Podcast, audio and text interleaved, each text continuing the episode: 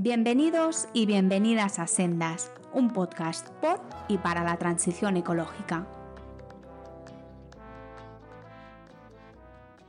Hola de nuevo y bienvenidos y bienvenidas a Sendas. Soy Pablo Rodríguez Ross y hoy tenemos con nosotros a Joan Francesc Muñoz, eh, Juanfran, Em, que es un doctor que trabaja en el California Institute of Technology, concretamente en JPL, el Jet Propulsion Laboratory, que es un instituto de investigación perteneciente a la NASA.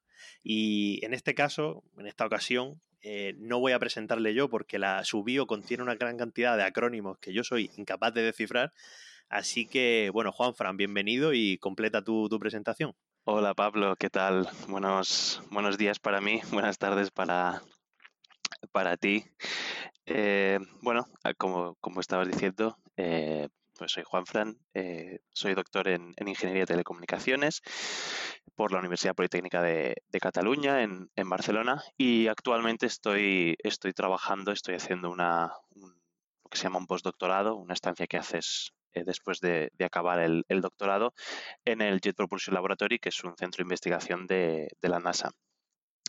antes, de, antes de ponerme en, de entrar en materia, eh, quiero aclarar que este, esta intervención, este podcast, eh, voy a reflejar únicamente mi opinión y mis experiencias personales. En ningún momento vengo a hablar en nombre de JPL, de Caltech o de, o de NASA. Es, es puramente un artículo de opinión, si lo queremos decir, decir así.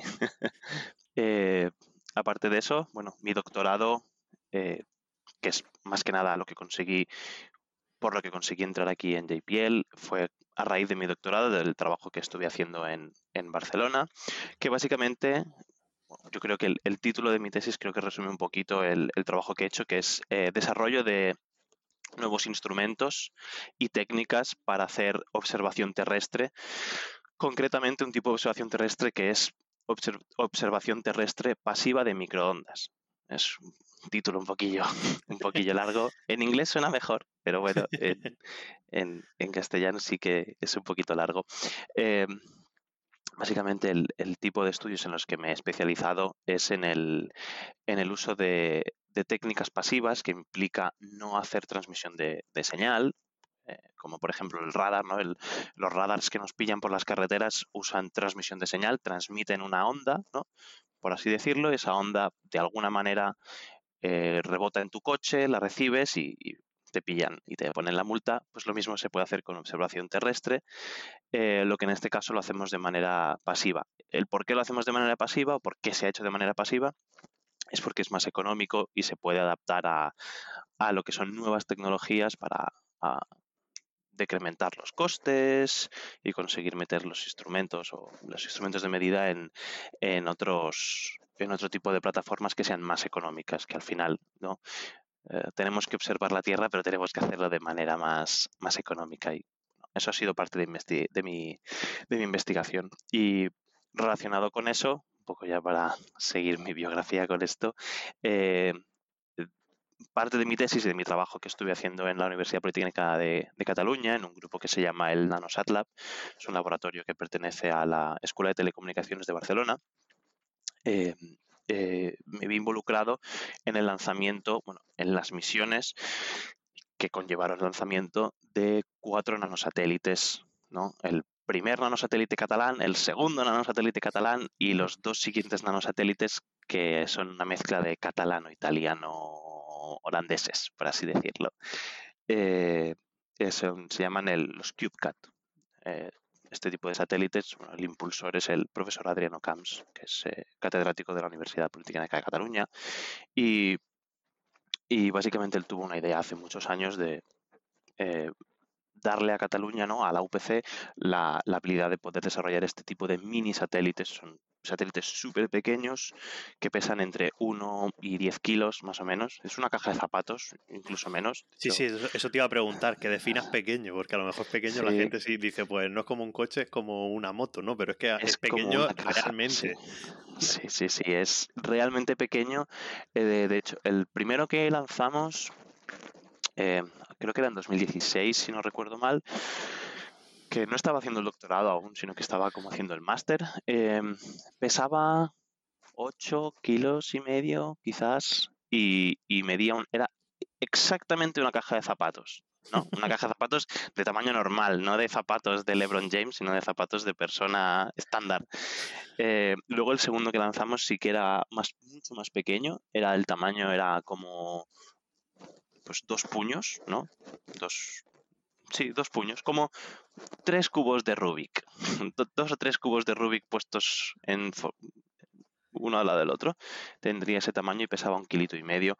Y y luego sí que lanzamos dos más con la Agencia Espacial Europea en un, en una, en un, un partnership, ¿no? Un, un, proyecto conjunto con la Agencia Espacial Europea y lanzamos, lanzamos dos más que eran como el primero, como una cajita de zapatos, que esos, o uno de ellos fue el que, el que fue la parte principal de mi, de mi tesis. Y bueno, siguiendo con eso, luego estuve también involucrado en otras misiones que hacían otras cosas.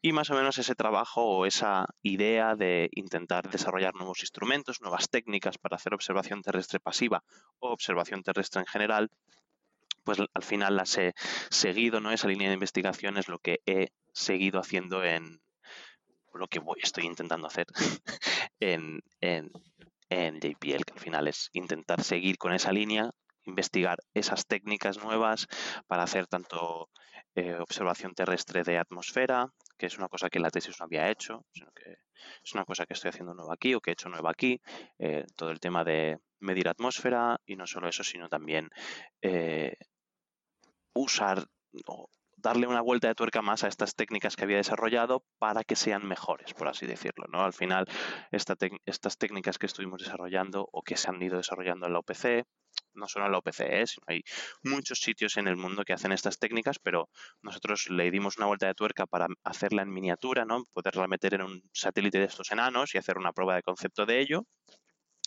Y luego, ¿no? El trabajo que he seguido haciendo es perfeccionar esta técnica para que manteniendo el componente de que sea pequeño, poder hacer medidas que sean aún más, más buenas para poder observar mejor la Tierra y más preciso.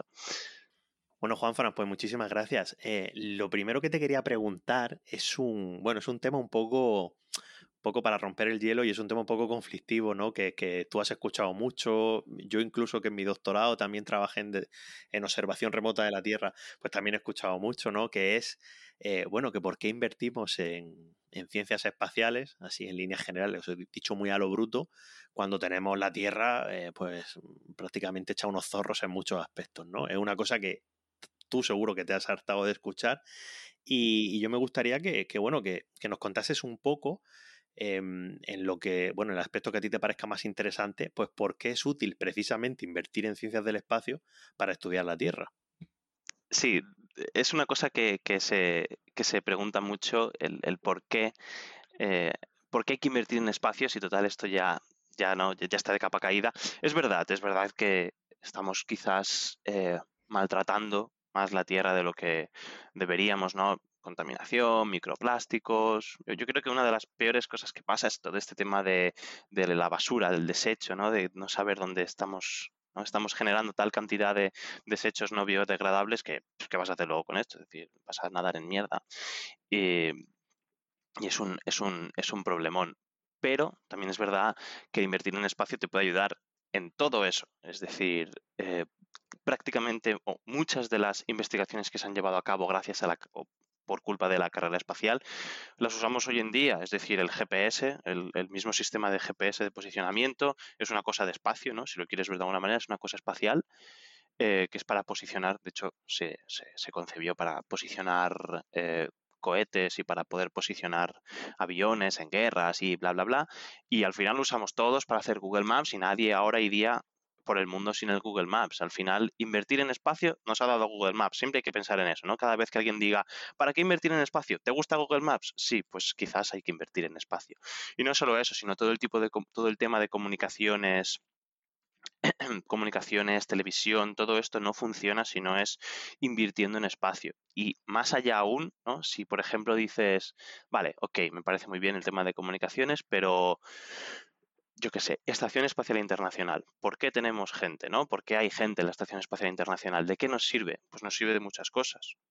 Nos sirve para estudiar el comportamiento del cuerpo humano, nos sirve para poder detectar cómo nuestro cuerpo es afectado por, por ingravidez o al estar en un sitio remoto, ¿no? Incluso en la estación espacial es muy interesante porque los astronautas que viven allí eh, tienen que ser sostenibles en su entorno porque su entorno no es la Tierra. Es decir, al final viven en un sitio cerrado que mide poquísimo y tienen que reciclar sus excrementos, tienen que reciclar eh, lo que come, todo, todo, es decir, todo. Tienen que reciclar todo y, tienen que ser súper, súper eh, cuidadosos con su entorno. Quizás las técnicas y lo que aprendemos como sociedad de lo que vive esta gente en el espacio se puede aplicar a la Tierra posteriori para poder crecer mejor como, como sociedad global, ¿no? Como, como sería un ejemplo. Y desde el punto de vista de la, observación terrestre, eh, es indispensable eh, realizar eh, investigaciones con esto, porque todos los modelos de clima, todos los modelos de clima y de predicción del tiempo dependen de datos de satélite. Que hace, no sé qué fue, hace dos años creo, Filomena en Madrid, esta tormenta que trajo la nieve y tal. 2020. Sí, hace un año y medio, creo. Fue el 21, creo. Fue a principios del 21 enero del 21. Esa tormenta, que la gente dice, hostia, no lo sabíamos. Cinco días antes, cinco días antes, todos los meteorólogos de España, que yo tengo en Twitter a un par de meteorólogos y tal, y salen los avisos. Meteorólogos de toda España, cinco días antes estaban diciendo, se va a liar, se va a liar gorda. Y lo, eh, cinco, seis días antes, que dices, ostras, es una semana, te da tiempo a ir al súper. Es decir, te da tiempo ir al súper. Y, hicieron la predicción de que iba a empezar a nevar con, con, con una con una precisión de horas. Dijeron a las 3 y cuarto de la tarde va a empezar a caer nieve y os vais a cagar. Y fue verdad. y esto es gracias a toda la inversión que Estados Unidos, Europa, Japón, eh, todos estos países han hecho para la observación terrestre abierta. Eso es un dato a tener muy en cuenta, que la observación terrestre que se hace en la Unión Europea y en Estados Unidos es abierta, es decir, los datos son públicos. Los datos, los satélites los pagamos los contribuyentes, en el caso de Europa a través de la financiación de a través de la Unión Europea o la Agencia Espacial Europea, y son gratuitos para todo el mundo. Tanto ESA como NASA tienen esas políticas de todo lo que se genere eh, eh, con dinero público es público. Cosa que es muy importante de que, de que se generen datos públicos, datos de calidad y evidentemente hay que cada vez hay que perfeccionar más las técnicas, pero es muy importante tanto para el cambio climático como para mm, predicción de incendios, todo el tema de detección y predicción y adelantarte el incendio también sin observación terrestre sería imposible, sin mejores técnicas de observación terrestre es imposible. Agricultura y todo un tema de, de lo que se llama eh, smart irrigation, que es eh, eh, darle agua a las plantas de manera inteligente. Sí, bueno, regadío, inteligente o irrigación, fertirrigación y irrigación inteligente, sí. Exacto, que es encontrar el punto óptimo, ¿no? Porque hay mucha gente que lo que hace es, pues, yo abro el agua, inundo el campo, ¿no? El, el, regadío por inundación, yo abro el agua, inundo el campo y escucha, lo hago cada dos semanas y que pase lo que pase. Quizás no es la mejor técnica, quizás hay una cosa entre medio que gasta menos agua y es mejor para la planta porque la irrigación por inundación tampoco es lo mejor para las raíces porque causa eh, erosión en el suelo. Sí, entonces... Sí, sí, no, hay situaciones de anoxia o hiposia, de, ahogamiento de la planta. Exacto, entonces este tipo de cosas sin la, ¿no? sin la observación terrestre tú no sabes a ver, un granjero que tenga un pequeño campo y tres plantas, que haga lo que quiera, pero Freixenet, ¿no? que tiene hectáreas de uva, ya te digo yo que les interesa mucho saber cuándo encender el grifito para regar o no, porque es crítico. Y al final este tipo de plantaciones tan, tan, tan grandes usan, quizás aún no lo usan, pero en el futuro usarán mucho, mucho, mucho más eh, observación terrestre. De hecho, solo si, miras, te metes en Internet y buscas la cantidad de empresas que han encontrado el potencial en, dar datos al agricultor o, a personas que trabajan con agua. Hablo, hablo de agua eh, como un ejemplo mm. ¿no? de, lo mm. que sería el, agua en el suelo.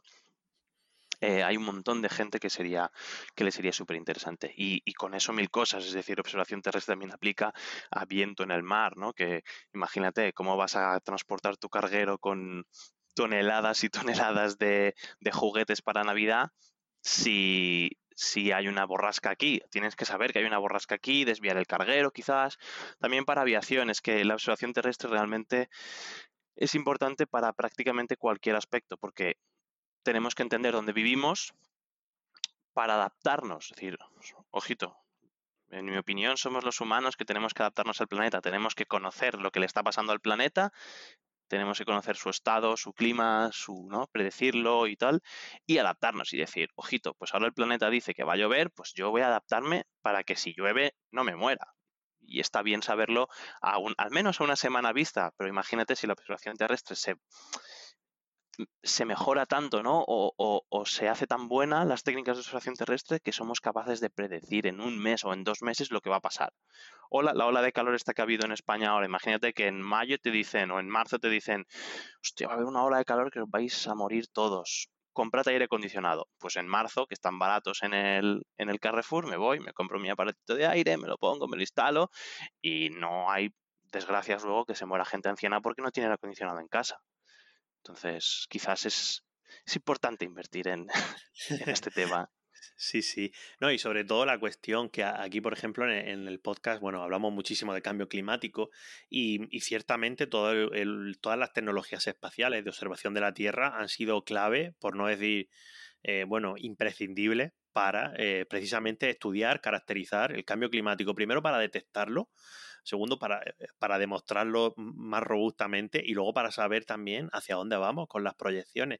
Cuando la gente habla, por ejemplo, de, modelos climáticos y de proyecciones a futuro, esos modelos eh, a futuro se basan en, eh, se basan en datos experimentales in situ, pero también se basan en observación, en observación terrestre. O sea, al final, em, gracias a la tecnología espacial y gracias a este tipo de desarrollos tecnológicos, eh, podemos luchar contra el cambio climático y hemos sido capaces de detectarlo, ¿no? Y, es verdad que muchas veces de esto eh, no se habla tanto, o al menos los que a lo mejor tenemos una formación eh, más biológica o más ambiental, no se explica tanto. Yo creo que ahora sí, pero hace, unos años no se explicaba tanto. De hecho, yo recuerdo em, un amigo mío que, era, que, bueno, que tenía esta visión también, que, yo creo que tú y yo compartimos, de que este tipo de tecnologías son esenciales para, para adaptarnos al cambio climático, como tú dices, o para adaptarnos a las condiciones que, que existen en la Tierra pues yo me acuerdo que una, profesora, que no diré su nombre, que puso una gráfica, ¿no? Que decía, esto es una gráfica que era de, cambio climático, ¿no? Y básicamente era, pues, el, era el típico aumento de temperatura, eh, el de hielo, no sé qué, no sé cuántos, ¿no? Y decía, y nos estamos gastando dinero en, eh, precisamente decía eso, una profesora, y nos estamos gastando dinero en tecnología espacial cuando tenemos esta situación aquí. Y yo me acuerdo de mi compañero que le dijo, pues mira, esas dos gráficas que estás mostrando tú, eh, son de datos de observación de la son Tierra. De satélites. Son de satélites, precisamente. O sea, que, bueno, que tú no podrías estar tampoco diciendo esto si no hubiera esta tecnología, ¿no? Y, sí que es cierto que lo que tú comentas, yo creo que desde el punto de vista de la observación de la Tierra, en general, el tema del espacio para la mayoría de la gente, cuando tú le hablas del espacio, la gente piensa cohetes, eh, y a la Luna y a Marte. Y, yo digo la gente, incluyéndome eh, muchas veces yo, ¿no? Siempre pensamos como como que es eh, un ejercicio de enviar una suerte de cacharros enormes, hacer cosas por ahí. Claro, yo creo que mucha gente desconoce, por ejemplo, todo el tema este de los mini satélites. Em, los satélites que hay de observación de la Tierra cuya única función es observar la Tierra, que no tienen otra, que no tienen otra función y, que la gente eso tampoco, tampoco lo sabe, ¿no? Como supongo que tampoco sabrán la cantidad de satélites que hay por ahí, que hay por ahí arriba, ¿no? Y yo en esta línea te quería preguntar Em, desde el punto de vista de, del desarrollo tecnológico, ¿no? Hay una falacia también muy común en, ciencia e investigación que es la de gastar e invertir, ¿no? Que se suele decir lo de, no, es que estamos gastando eh, en estos programas cuando en verdad tú lo que haces es invertir y tú inviertes porque, como tú comentabas antes, pues hay aplicaciones que, que la inversión inicial o el gasto inicial no iba encaminado a ese uso, y muchos años después, pues por ejemplo, el caso del GPS, pues se usa para una cosa totalmente diferente, ¿no?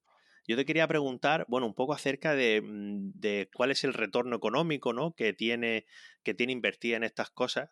eh, para la población. No sé si tienes algunos ejemplos, aparte de los que ya has comentado. ¿eh? Sí, sí. Sí, me gusta. Quiero dar dos ejemplos de esto que me parecen muy, muy interesantes. Em, bueno, uno de los ejemplos más, más, más básicos y que creo que todo el mundo a día de hoy diría, sin esto no vamos a ningún lado, es Internet. Internet, que voy a decirlo de memoria, 1960 eh, o 70 creo.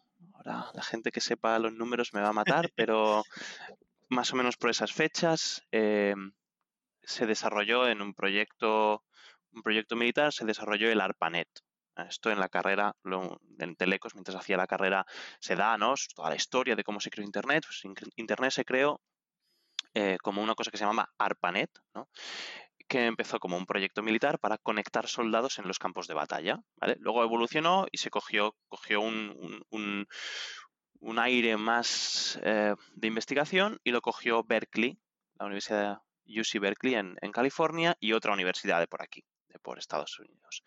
Y empezaron a hacer redes, se empezaron a conectar unos con los otros, unas universidades. Luego se metió otra, ¿no? Y, y, y lo que ¿no? La inversión de, tú imagínate, hace 50 años que tú le vas a, tu abuelo, tu abuela y le dices, conectado mi universidad con la de mi amigo y estamos intercambiando mensajes, ¿no? O intercambiando, es que ni siquiera mensajes, eh, no era, eh, era, era algo súper, súper arcaico lo que tenemos ahora. Y esas personas de momento dirían, esto es un gasto inútil. ¿Para qué vas a hacer esto si tienes el correo postal? 50 años más tarde, ahora estamos haciendo esta conversación, este podcast, yo viviendo en Los Ángeles y tú estando en Mallorca. Sería imposible. Y si nadie hubiera invertido en esa tecnología en ese momento, hoy no estaríamos aquí. Y los mil dólares o diez mil o cien mil dólares, me da igual, los cien mil dólares que alguien puso para que estas universidades desarrollaran Internet, hoy son quizás la, economía más fuerte del mundo. Es decir, la economía más fuerte del mundo es Internet. Apple, Microsoft, Nvidia, eh, AMD, Intel, todas estas compañías sin Internet no serían nada. Y, bueno, SpaceX, Tesla, Elon, Musk, el, millonario más, ¿no? La persona que más pasta tiene en el mundo, es Internet. Este chico, este señor, eh, su fortuna la hizo porque creó una aplicación bancaria o algo así eh, de las primeras de Internet. Amazon, la segunda más rica del mundo, es Internet. No imagínate, hace 50 años te hubieran tachado de loco por invertir, ¿no? por gastar en Internet, pero es que no sabes lo que viene. Pero claro, al final, eh, nada, cuando inviertes nada es un gasto, porque, porque evidentemente tienes que invertir en, en muchas cosas, no solo en una, ¿no? Evidentemente sería muy fácil decir, no, no, claro, voy a invertir en Internet. Ahora ya es muy fácil porque ya sabemos que Internet es lo que es. Pero en ese momento habría que invertir en Internet, en Internet, en Internet, en lo que sea, en diferentes líneas de investigación, porque al final una acaba siendo la que lo peta y la que genera toda esta riqueza que hoy en día, por ejemplo, conocemos, ¿no? También como el caso del GPS.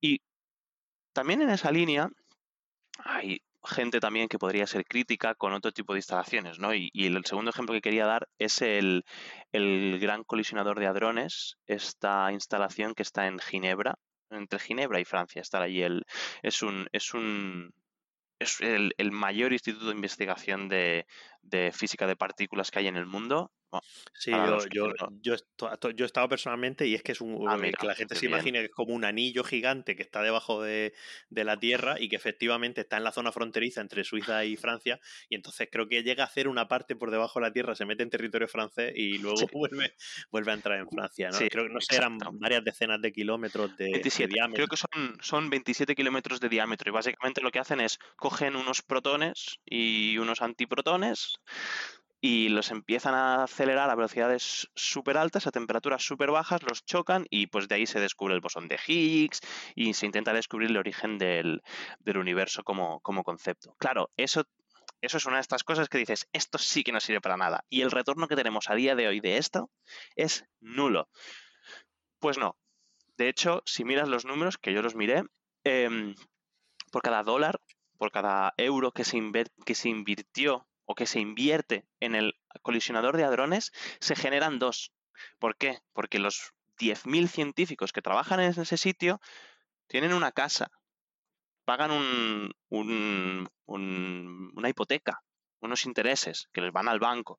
Esas hipotecas, bueno, esas personas tienen familia, tienen hijos, tienen marido, mujer, eh, esas personas van a, comen, salen, van a restaurantes, necesitan comprar ropa, es decir, tú les das dinero para que investiguen, para que avancen en una cosa, y a cambio ellos, uno, generan tejido económico.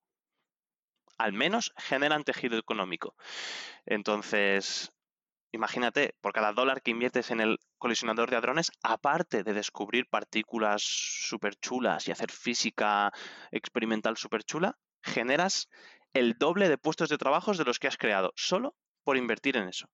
Y aún así, este ejemplo es un mal ejemplo, porque solo generan dos dólares por cada dólar invertido. Pero es que la teoría dice que la ciencia en general genera cuatro dólares de, de, crecimiento económico ¿no? por cada dólar invertido. Es decir, por cada dólar que yo hoy pongo en, en una instalación, en una universidad, en un centro de investigación, genero cuatro.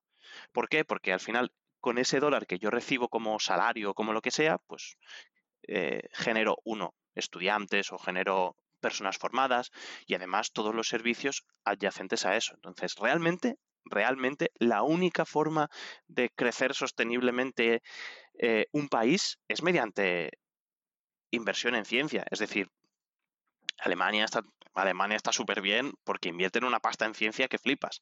Estados Unidos está súper bien económicamente porque invierten una pasta que flipas en, ciencia.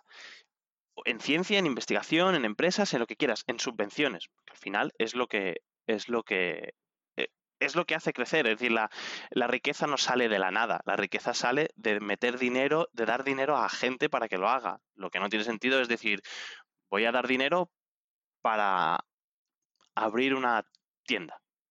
Bueno, pero ¿y tus clientes? No, lo que voy a hacer es dar dinero para que abran un centro de investigación o un centro de lo que sea y con el dinero que esas personas ganen tú podrás abrir una tienda porque vas a tener clientela. ¿no? Es voy a crear el tejido económico a partir de un centro de investigación o de una empresa, tal. Al final es como funciona. Aquí en Estados Unidos el ejemplo es muy claro. Eh, hay una, zona en un, un, estado de aquí de Estados Unidos que es eh, Colorado, que es muy... Es un caso de estudio que yo creo que todo el mundo debería estudiar el caso de cómo ha hecho Estados Unidos que Colorado sea un hub tecnológico y uno de los sitios más punteros tecnológicamente en 30 años. Hace 30 años Colorado eran granjas, 50 igual, ¿eh? Eran granjas de vacas y búfalos y bueyes. En plan, no había nada. Eran granjas. A día de hoy es de los estados más ricos y que tienen más empresas tecnológicas de Estados Unidos. Y lo único que ha hecho, lo único que se ha hecho ha sido meter dinero, ha sido decir, oye, ¿queréis inversión y metéis centros de investigación? Ah, sí, estaría bien, así crecemos económicamente y tecnológicamente. Ok, toma. Y con un par de millones, seguramente bastantes millones, ahora la pasta que genera ese Estado, vamos, ya ha pagado, ha pagado el préstamo pero vamos, con creces, porque han generado una cantidad de negocios, de servicios adyacentes a eso, de turismo, que es, que es increíble. Entonces, en ningún momento invertir es que aunque la investigación no dé sus frutos, ¿no? aunque no saques un paper o un premio Nobel, da igual, porque al menos estás generando trabajo alrededor de, eso. Es que incluso yo cuando estaba, hacía la tesis en la, en la UPC, con el poco dinero que, me, que tenía de la, de la beca de, de la Generalitat, iba a comer al bar de la universidad y al bar de la universidad solo van a comer la gente que tiene dinero en casa, ¿no? Los, la gente rica, los estudiantes ricos que tienen pasta en casa, o los que cobran algo y deciden uno, dos o tres días a la semana comer en el restaurante. Pues que esos restaurantes se están nutriendo, ¿no? Todas esas personas que trabajan en ese restaurante se nutren de que tú estás recibiendo dinero público. Y al final tú, por investigar y por, por potencialmente poder crear algo que sea el futuro Internet, ¿no? O por crear algo que sea el futuro lo que sea, también estás eh, generando un tejido económico en base a servicios. Bueno, esto es macroeconomía y cosas de estas que a mí también... Yo sé, sé unas pinceladas, ¿eh? pero tampoco es que sepa mucho de, esto. Pero... Sí, pero es muy interesante el aspecto que tú estás hablando, que son, bueno, sobre todo de las externalidades positivas, ¿no? Que, que no solamente es el, el, resultado esperado de una inversión, pues por ejemplo, tú decías, ¿no? El tema de los papers, ¿no? Pues si, si, si hay tanta financiación para esto, pues van a salir tantos artículos científicos, tanto tal, no, pero es que aparte de una suerte y una serie de externalidades positivas muy difíciles de cuantificar, pero que ciertamente son tangibles, como puede ser un desarrollo de un tejido económico que envuelva todo ese tipo de, de ecosistemas, llamémoslo así, de innovación, Mm, que, es cierto que, los que hemos vivido, yo también he vivido en California y, claro, te das cuenta, por ejemplo, yo estuve en San Diego en mi caso y San Diego, eh, aquello e, era un sitio que, bueno, que antiguamente eso era desierto puro y, ahora tienen, bueno, el mejor centro o el segundo mejor centro de ciencias marinas del mundo. Eh, lo, tienen, lo tienen allí y al final, pues a raíz de ese centro de ciencias marinas, es gracioso porque allí primero hubo un centro de ciencias marinas, que es donde yo fui a trabajar, que se llama Scripps Institution of Oceanography, que, rivaliza mucho con Boots Hall en, Nueva York. Pero primero estuvo este, este, Instituto de Ciencias Marinas y este Instituto de Ciencias Marinas llegó a ser tan bueno, tan bueno, tan bueno que luego se fundó la UC San Diego, la University of California San Diego. O sea, ah, gracias al Centro de Ciencias Marinas se fundó luego una universidad que era la Universidad de California San Diego, que ya aporta estudios muy buena de, universidad, universidad y aporta estudios de, todas las, de todos los campos, o sea, medicina, ingeniería, eh, mm. idiomas, lengua, etcétera. O sea, quiero decir que al final eh, uno no se da cuenta, pero como de una semilla pequeña, al final surgen otras, ¿no? Y, no solo eso, sino que ahora estaba pensando justamente, ¿eh? y, y mucha gente cuando se habla de investigación, la gente, lo primero que piensa la gente es la, única investigación que merece la pena, o lo que yo creo que piensa la gente, es la única investigación que merece la pena es curar el cáncer o curar virus o hacer cosas de estas, ¿vale? Eh, al final, poder curar enfermedades y no morir tan pronto, sino morir más tarde. Creo que es la meta de todo ser humano, es vivir lo máximo posible.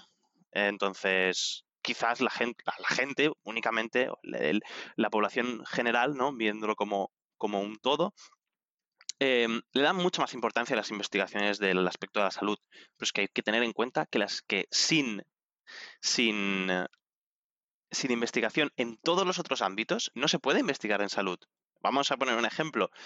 Con el COVID, que todos nos tuvimos que encerrar y tal, y no podíamos salir, sin comunicaciones, sin telecomunicaciones, sin Zoom, sin Skype, sin portátiles de alta generación, sin una red de comunicaciones y de satélites súper bien hecha, ya te digo yo que aún estábamos encerrados.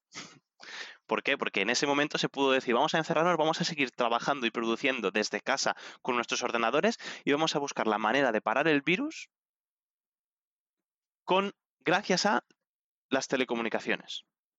Y así es como se, al final así es como se, entre comillas, paró el, se paró la pandemia en ese momento, pudiendo decir a los siguientes gobiernos qué hacer. Tú imagínate que en vez de tener que hacer, eh, de decirle a los gobiernos, ¿no?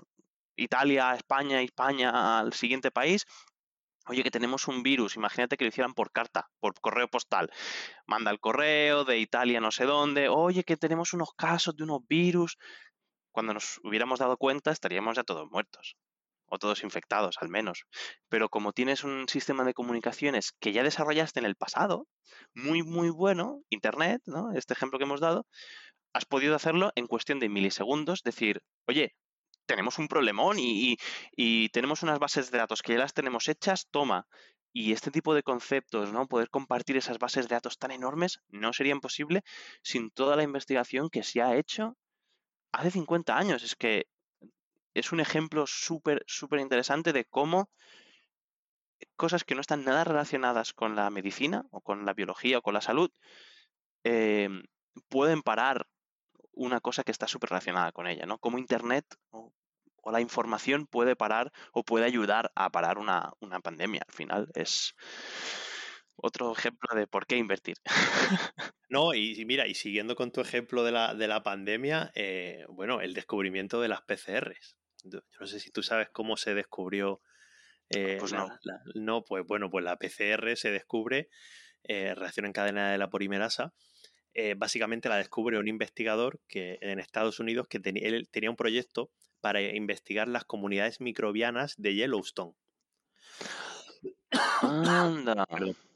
Él tenía un proyecto para investigar las comunidades microbianas de Yellowstone y él simplemente estudiaba diversidad funcional de bacterias. Iba a las, lagunas estas o las charcas que, hidrotermales, que hay una temperatura muy alta, y él investigaba ahí pues, pues, qué bacterias había. Y bueno, pues luego se descubrió que una de las em, la, una de la, una proteína que, que producían estos organismos, que creo que si no me recuerdo, si no recuerdo mal, era, es la ADN, la polimerasa, ¿vale? Eh, claro, eh, descubrió que esta cadena era, o sea, perdón, esta molécula era capaz de replicar el ADN en condiciones de temperatura muy elevadas, que era precisamente lo que impedía en condiciones de laboratorio eh, volver a, o sea, replicar el ADN, ¿vale? Porque el ADN tú lo podías desnaturalizar, pero luego si lo intentaba, bueno, es un poco difícil explicar, pero vamos, que necesitabas una molécula, hablando así en términos un poco ingenieriles, necesitaba una molécula que funcionase a una temperatura muy alta. Y eso la descubrió, la descubrió este investigador. Y claro, el proyecto de este hombre obviamente no tenía ningún ninguna intención de eso, ¿no? Y ahora imagínate, la PCR que se usa para esto, pero la, también se usa para, para, temas policiales, ¿no? Cuando sea lo típico que vemos en las películas de, ay, con un pelo saco el ADN, se hace con eso. Y todo viene de, de, esta persona, ¿no? Oye, y ya para ir acabando, o una de las, sí, prácticamente la última pregunta que te quiero hacer, Em, es un poco mirando hacia el futuro, hacia dónde vamos en la observación terrestre. Y no sé si nos podrías dar algún ejemplo concretamente de hacia dónde vamos en la observación terrestre relacionado con la transición ecológica, es decir, relacionado en cómo nosotros luchamos contra fenómenos como el cambio climático. La observación terrestre tiene, tiene varios, varios organismos ¿no? que, que lo impulsan al final. Em, una de las cosas muy importantes a recalcar es que hasta ahora la observación terrestre ha sido puramente ejecutada por grandes organismos. Mm, dicho eso, eh, o gobiernos, básicamente, es decir, el gobierno de Estados Unidos, el gobierno de España, el gobierno de, Europa, ¿no? como la Unión Europea, a través de la Agencia Espacial Europea, son los que han tenido dinero para poder eh, invertir en esto, porque si no es imposible. ¿Qué pasa? Que gracias al descubrimiento, bueno, no descubrimiento, sino la creación o la invención ingenieril de los pequeños satélites, que de hecho, sí, que de hecho, la, una de las dos personas que, inventó o que concebió el, concepto de CubeSat, que es el nanosatélite este de un kilo y tal y tal, eh, Jordi Puigsuari, el nombre es bastante catalán porque es catalán, estudiante de la UPC, también de, de, Barcelona, que vive en California, trabaja, es, es, es, catedrático en la, en una universidad aquí en, California. Entonces, mira la cantidad de gente brillante que hay en España. El inventor de los CubeSats españoles, que madre mía, somos los mejores. Em, somos los mejores y no los queremos, porque no invertimos en ellos si se tienen que ir a California. Entonces, em, gracias a este descubrimiento, ¿no? a este tipo de, pequeños satélites y gracias a que la, la, industria móvil se ha revolucionado tanto y que tenemos podemos meter en un, en un espacio diminuto, podemos meter antenas y comunicaciones y baterías. Gracias a todas esas tecnologías y a ese concepto del CubeSat, las empresas pueden acceder al espacio.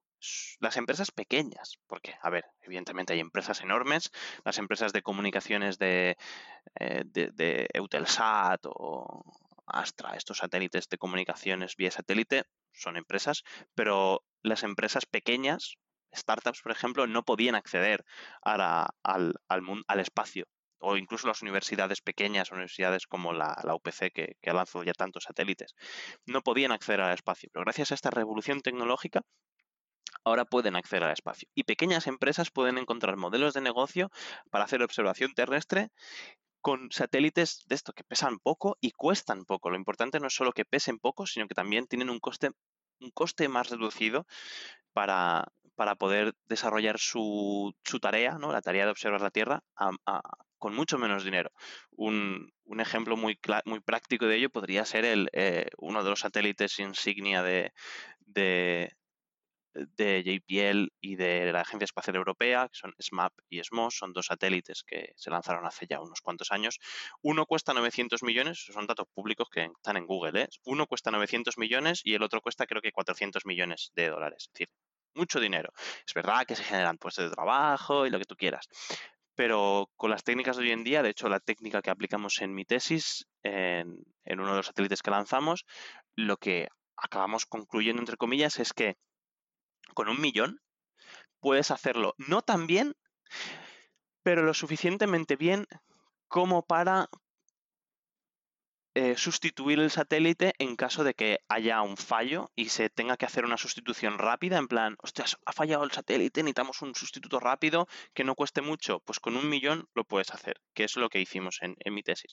Evidentemente no es tan bueno, porque eso siempre es así, no, no es tan tan preciso como el satélite de, 900 millones o de 300 millones o de 400, pero es lo suficientemente bueno como para, como para, que, como para que lo puedas eh, producir y como para que los datos que se produzcan sean lo suficientemente buenos. Así que es algo muy a tener en cuenta, que, hay que invertir en estos en esta nueva tecnología, ¿no? Y, yo creo que, en mi opinión, creo que los, satélites de observación terrestre, en este sentido, en observación terrestre, de cada vez más van a ser satélites más pequeños, más compactos, eh, con un coste más reducido que permita lanzar varios. Porque al final por un tema geométrico no puedes, eh, por un tema físico y geométrico, no puedes tú observar la Tierra, no, no puedes observarla en, un día, sino que requieres varios días, ¿no? Con un solo satélite requieres, requieres varios días de dar vueltas a la Tierra para poder observarla. En cambio, si en vez de poner uno pones 8 o 16, pues el tiempo se disminuye a las horas, a las 12 horas o al día que es una cosa muy interesante para futuros modelos climáticos y predicción del clima. Imagínate que puedes tener datos de eh, lo que sea, ¿no? De viento cada hora o cada, no cada hora, pero cada día, y tú entre medias lo interpolas con unas técnicas y tal. Todo eso es súper, súper importante y además hacerlo a bajo coste. Y la única manera de lanzar esos 8 o 16 satélites es mediante tecnologías de, coste reducido, usando técnicas que tengan menor coste, a expensas de que no sean tan precisas. Pero bueno, entre haciendo modelos y tal, al final puedes llegar la precisión o puedes llevar la precisión a que sea, a que sea, sea la misma. Igualmente, de mano a eso, creo que es muy importante también que sigan existiendo los satélites, eh, lo, que yo les denomino las big missions. En, algunos estudios, en algunos papers que he publicado, eh, hablo de, mi discurso en los, mis papers es siempre el mismo, es hay que invertir en esas tecnologías de bajo coste porque es la manera de romper lo que se llama el, el radiometric, el remote sensing trade-off, que básicamente es que no puedes maximizar resolución espacial, resolución temporal, eh, precisión y coste. No puedes maximizar las cuatro a la vez. Bueno, minimizar coste maximizar precisión, maximizar resolución temporal y espacial. No puedes hacerlo todo bien. Siempre hay una que cojea, ¿no? Si tienes un satélite que es súper bueno y no sé qué, no sé qué, el coste será infinito. Si tienes un satélite que quizás no mide tan bien, el coste igual lo puedes minimizar un poco más, ¿no? siempre hay una, una, pata que cojea. Y al final, para que para conseguir un modelo que, que todas estén en armonía, hay que combinar cosas de bajo coste que tengan muy buena resolución espacial y muy buena resolución temporal. Bueno, quizás no muy buena espacial, pero sí temporal, ¿no? Que puedan medir mucho. Combinarlo con satélites grandes, que son las Big Missions o los Big Sats, que yo le llamo, que son satélites tipo los Sentinel de, la Agencia Espacial Europea o el SMAP de, de JPL, que, son satélites muy grandes, muy costosos, pero que tienen una función muy buena y te permiten calibrar los datos y te permiten hacer, hacer muchas, muchas cosas. Y yo creo que es muy importante seguir con las dos líneas. Una, la línea de pequeños satélites y pequeñas cosas, y la otra, eh, grandes misiones que ofrezcan datos de mucha precisión, aunque su resolución no sea del todo buena. Y yo creo que es un modelo que, bueno, la Agencia Espacial Europea en este caso creo que está empezando a, eh, bueno, apostar quizás más por los pequeños satélites, eh, manteniendo evidentemente las grandes misiones o los buques insignia, porque al final es, es importante tener ese tipo de cosas. Pero bueno, desde el punto de vista ecológico, lo que sí que está claro es que hay que seguir dándole a la investigación y hay que seguir lanzando eh, satélites al espacio para poder tener muchos más datos. Y uno de los temas que con eso suele haber controversia, es la basura espacial. Y es un, es un problema que, que requiere solución, la verdad. Eh, es verdad que hay muchos, muchos bichos por ahí flotando, ¿no? Hay muchos satélites por, por, el espacio y con este modelo de vamos a lanzar más, más y más, se puede llenar, se puede llenar todo y puede, puede acabar habiendo problemas quizás. Eh, pero también es verdad que las, las grandes eh, agencias espaciales están ya empezando a trabajar en modelos de lo que se llama de orbit, que es quitar de la órbita o llevar a órbita cementerio los satélites, incluso reentrarlos a la Tierra y que se quemen, que también es una opción que muchos, muchas, muchas misiones hacen. Todo ese tipo de cosas son cosas que a día de hoy estamos estudiando y que también, ¿no? Estudiando los humanos, ¿no? La, la, ciencia, ¿no? Yo no, yo no lo hago, pero la ciencia en general sí que hace esto. Y la ciencia, los investigadores. Eh, y hay que seguir dándole, hay que seguir investigando en, esa línea y hay que seguir pensando en cómo quitar esos satélites una vez han cumplido su función, eh, pero sin dejar de pensar que es que tenemos que seguir lanzándolos porque es, es indispensable y es súper necesario seguir eh, poblando la Tierra de satélites paulatinamente, ¿no? Es decir, evidentemente los satélites van muriendo, tienen una vida, 10 mm. años, normalmente. Más de 10 años es, hostia, es tiras fuegos artificiales, pero después de 10 años las cosas suelen ir mal, se tiene que quitar el satélite de su sitio y, poner uno nuevo. Y para poner uno nuevo tienes que investigar y tienes que seguir y tienes que pensar. Y, y eso es, es, muy, muy crítico y muy, muy importante seguir, seguir haciendo esto, aunque parezca un, gasto innecesario o aunque digas, no, es que cuesta mucho o usa litio. Sí, coño, usa litio, pero que la batería de un satélite es uno, es decir, o, o 12. Estamos, estamos, hablando que tampoco vamos a lanzar 3.000 trillones de satélites, que Elon Musk, que tiene este plan, va a lanzar 3.000. Y es de los planes más locos que ha habido, y creo que son 2.000 o 3.000. Tampoco son tantos, 2.000 o 3.000 satélites para toda la humanidad. No es tan, el número no es tan heavy y al final los servicios que pueda dar seguro que tienen su justificación porque si no, no lo haría. Y pues muchísimas gracias, la verdad es que es súper interesante. Eh, te quería preguntar ya para acabar, em, primero que nos hagas una recomendación de algo, de algún libro, algún documental, alguna página web, alguna actividad relacionada con, con esto que hemos hablado y que le digas a la gente dónde te pueden encontrar. Yo voy a recomendar un libro que se llama Nansen, Maestro de la Exploración Polar, que bueno, ya que estamos hablando de exploración espacial, digo, pues voy a hablar de exploración, de exploración de la Tierra. Eh, bueno, exploración espacial, de observación de la Tierra desde el espacio, pero al fin y al cabo de, explorar también. Eh, pues este libro, Nansen, Maestro de la Exploración Polar, que es de Javier Cacho. Y ya te digo, pues si quieres recomendar cualquier cosa y decirle a la gente dónde te puede encontrar. Sí, la verdad es que no, por desgracia, no, no, soy, no soy muy lector. No, no encuentro el tiempo para leer y desde pequeño no me ha gustado mucho leer, la verdad. Eh, pero mm, lo que sí que me gusta mucho es escuchar eh, podcast o, divulgadores científicos que, hay. Eh, aquí en Estados Unidos veo a un, a un, a un señor que de hecho vive en California, vive cerca, creo que vive cerca de casa. Yo vivo en Pasadena, que por los vídeos que cuelga creo que vive por aquí. que se llama Veritasium. Es un señor que hace hace divulgación científica y me gusta mucho el, tipo de vídeos que hace y son muy interesantes. Y, en España también hay un par de divulgadores que, al menos a mí me gusta escucharlo. Uno es, se llama Quantum Fracture. También me lo pongo, me lo pongo a veces para, para conocer un poquito más de física de partículas y esas cosas. A mí ese tipo de cosas me, gustan mucho. Y desde el punto de vista de cambio climático, em, el otro día hablaba precisamente con un amigo que también está bastante interesado en está interesado en estos temas para aprender, ¿no? Para, para, aprender qué está pasando con el mundo. Hay una página web súper interesante que a mí me encanta eh, mirarla de, vez en cuando, me encanta entrar, ni, que sea para, para, para, ver ¿no? qué es, qué está pasando con el mundo. Se llama Climate Reanalyzer.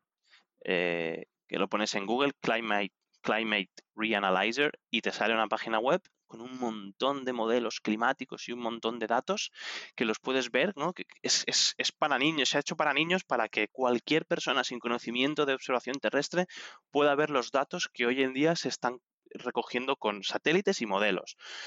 En este caso, esta, esta, esta página hace más tema de modelos, pero puedes ver, sin tener que descargarte ningún programa y ser experto en nada, puedes ver un montón de mapas climáticos y muchas cosas que quieras o no, es muy interesante, es muy interesante echarle, echarle, echarle un ojo para las personas que estén, que estén, ¿no? que, que, les guste este tema y que quieran ver un poco, cuando hablamos de datos, ¿no? Hay lo que decías, el dato del hielo, no sé qué, ay, ¿dónde puedo encontrar yo esto? Pues en esta página, Climate, Climate Reanalyzer, puedes, puedes ir a, a estudiar ¿no? el, lo que está pasando con el planeta y puedes, puedes ver un poquito, un poquito cómo está, cómo va la cosa y, y, quieras o no, enterarte un poco más de los datos que se están recogiendo y, formarte un poco en, en, estos temas sin tener, sin la necesidad de ser un experto. Así que creo que es interesante para el que quiera investigar en ello que, que le eche un ojillo.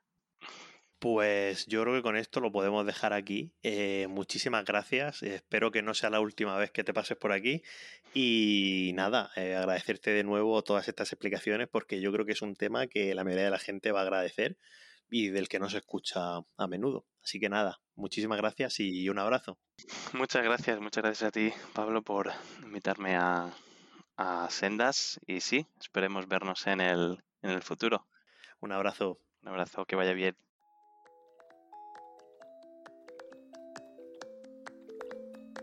Ya puedes escuchar Sendas en las principales plataformas de podcast y no olvides seguirnos en arroba sendaspodcast en Twitter e Instagram.